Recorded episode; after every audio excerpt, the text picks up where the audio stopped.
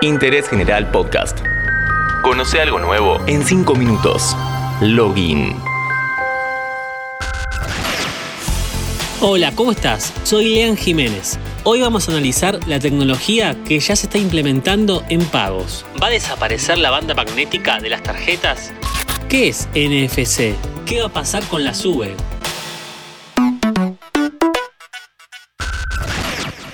¿Siempre estás al tanto de las últimas tendencias? Te presentamos el curso online de Community Management del Centro Cultural de la Universidad Católica Argentina. Abierta la inscripción.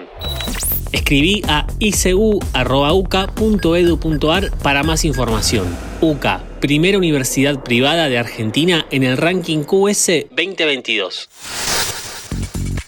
Tras la pandemia, iniciada en 2020, hubo un incremento exponencial en el uso de plataformas de pagos móviles. Lo cierto es que aún el formato físico sigue vigente, pero con algunos cambios.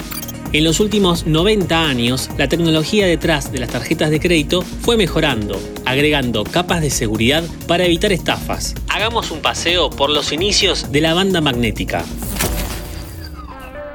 Uno de los sistemas precursores del pago en cuotas fue el Charga Plate, una chapa identificatoria al estilo militar también conocida como DocTag, con los datos del cliente y su firma, que fueron usadas desde 1930 a 1950 aproximadamente.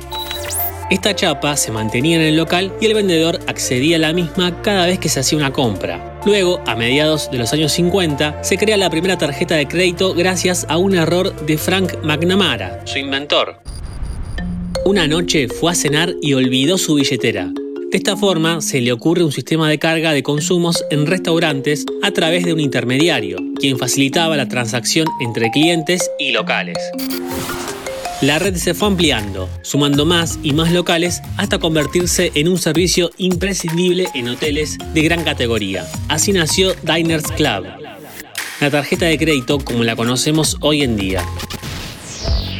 El método de pago se volvió recurrente y logró dar un salto de calidad con la incursión de la tecnología aplicada a la seguridad.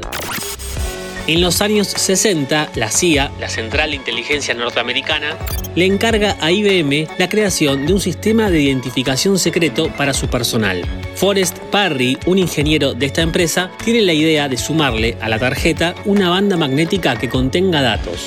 Con el calor de una plancha adhirió la banda al plástico Muchas empresas fueron por esta novedad y lo implementaron en su modelo de crédito. Finalmente, en los años 80 se agregan microprocesadores y en la década siguiente se suman más capas de seguridad con la implementación del código PIN. Mastercard dio el primer paso y anunció que progresivamente va a dejar de utilizar bandas magnéticas en sus tarjetas hasta que desaparezcan por completo en 2033, en favor de sistemas de comunicación contactless mediante NFC. ¿Qué significan estas siglas? No, no es NFT, no te confundas, eso lo hablamos en otra ocasión. Busca ese podcast en login como La fiebre por los NFT. Near Field Communication es un estándar de transmisión que permite establecer comunicaciones inalámbricas e intercambios de datos entre dos dispositivos cualesquiera que estén muy próximos entre sí. Mediante pagos contactless, las tarjetas de crédito con su chip NFC que contiene los datos de la cuenta se comunican con una terminal de pago virtual y realizan la transacción.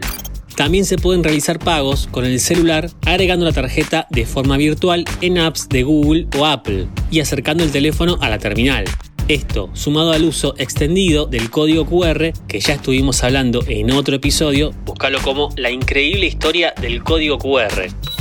Implica cambios determinantes en los modos de consumo de bienes y servicios, para terminar, si con el uso se te despega la banda de la SUBE, ya no vas a tener más problemas. Vas a poder pagar el transporte con el celu, desde la app de la tarjeta activando el modo NFC y el Bluetooth. Con el correr de los años podemos notar que todo recae en el teléfono. Un elemento de lujo hace 30 años hoy se convierte en una extensión tuya que te mantiene al mismo ritmo vertiginoso en el que está girando el mundo. Seguí a Interés General en Spotify y escucha nuestros podcasts nuevos todos los días.